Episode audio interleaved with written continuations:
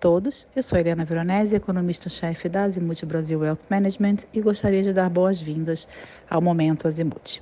No episódio de hoje vamos falar do nosso Comitê de Asset Allocation referente ao mês de fevereiro, mês que foi marcado pelas expectativas de retirada dos estímulos monetários por parte dos principais bancos centrais do mundo, exceção feita à China. Nesse sentido, o principal destaque ficou por conta do Fed, que sinalizou no último mês com mais clareza não só que o início do processo de alta de juros deve de fato se dar na reunião, na reunião de março, mas que também deverá começar não muito depois a redução do seu balanço. Isso porque os Estados Unidos encontram num momento de desemprego extremamente baixo, famílias com balanço muito positivo, e aí, claro, a inflação acaba preocupando um pouquinho mais e faz com que o Banco Central tenha que agir.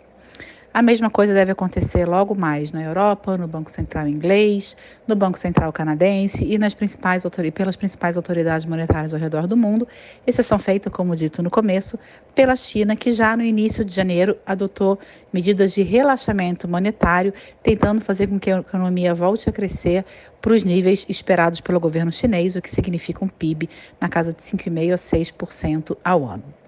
Por aqui, Apesar do bom desempenho do mercado ao longo do mês de janeiro, o que se observou, na verdade, foi que, em termos de fundamentos, pouco ou quase nada mudou. Na verdade, o ânimo da Bolsa no início do ano se explica muito mais pelo fluxo, fluxo estrangeiro do que pelo cenário em si. A economia, na verdade, continua ainda bastante fragilizada por conta da pandemia, e o que a gente observa agora é que os impactos da política monetária contracionista que já vinham sendo adotados pelo Banco Central ao longo do ano de 2021 começam a ser observados nos dados da economia real. Além disso, falando em, em, política monetária e inflação, os indicadores divulgados ao longo do mês de janeiro, do começo do ano, mostram números um pouco mais comportados que os do segundo semestre do ano passado, o que também é uma resposta às recentes altas da Selic, mas ainda assim passamos ainda por um momento de deterioração nas expectativas, com o próprio Copom, o próprio Banco Central já estimando o novo estouro do teto da meta no ano de 2022. Junto a isso, a gente ainda tem um lado fiscal que preocupa. A aprovação do orçamento para 2022 teve vetos menores do que o esperado, teve uma verba alta destinada ao reajuste de funcionalismo público e isso preocupa. Além disso, tem a PEC dos combustíveis, que previa zerar impostos de combustíveis e energia elétrica sem qualquer tipo de contrapartida de outras fontes para geração de receita.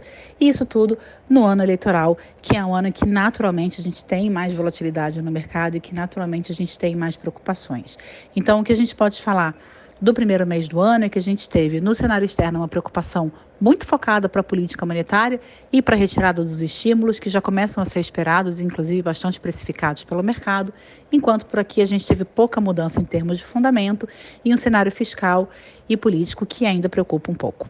No que diz respeito às classes e subclasses de ativos, não houve mudanças nas recomendações do comitê para o mês de fevereiro, mas vale a pena repassá-las por aqui.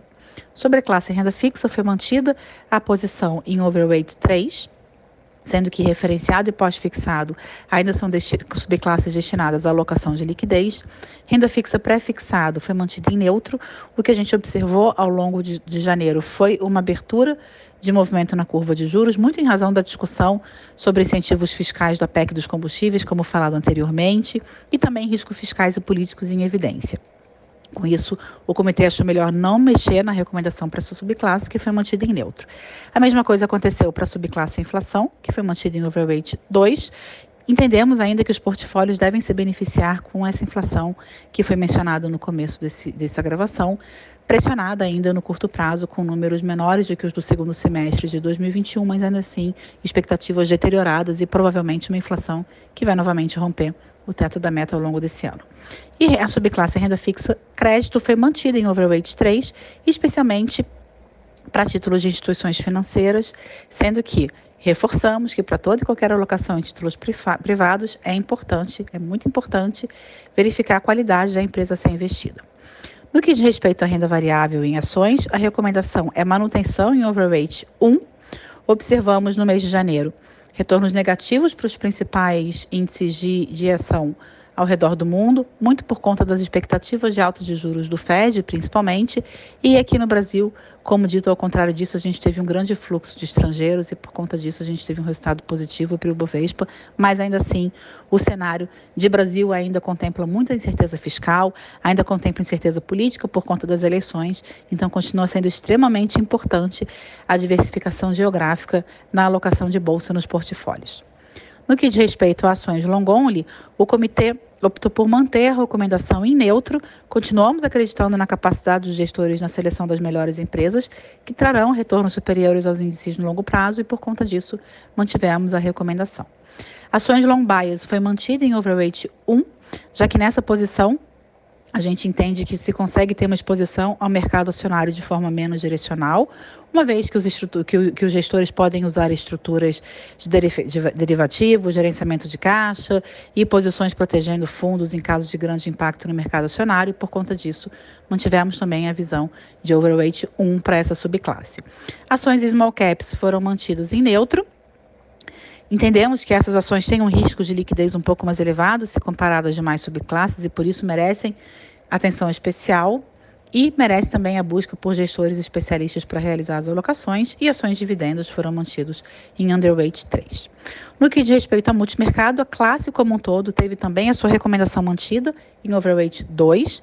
Acreditamos mais uma vez reforçando isso, que é importante uma boa seleção de gestores, gestores experientes, com pessoas e equipes competentes. No que diz respeito ao multimercado multi-estratégia, o comitê manteve a recomendação para essa subclasse em neutro. Multimercado long and short, o comitê manteve a recomendação para essa subclasse em overweight 2. Essa é uma subclasse que apresenta retornos descorrelacionados com as outras classes e por conta disso a gente tinha observado retornos bastante consistentes ao longo do tempo. No que diz respeito ao multimercado, subclasse multimercado macro, também foi mantida a recomendação em overweight 2 e multimercado, subclasse multimercado quantitativo, foi mantida a recomendação em underweight 3. Por fim, para câmbio, foi mantida mais uma vez a recomendação em neutro. O dólar teve uma desvalorização forte no mês de janeiro, muito por conta dessa entrada que foi observada na bolsa e com isso a moeda norte-americana perdeu 4,84% de valor na comparação com o real. No último mês, o real acabou sendo uma das moedas emergentes com maior destaque nesse mês. Então, a alocação de, mas de todo modo, a recomendação é que a alocação do dólar seja feita principalmente como forma de proteção de portfólio, especialmente, claro, aqueles portfólios que estão mais concentrados em alocação de renda variável. Por hoje era isso. Esperamos vocês no próximo Momento Azimuth e muito obrigada.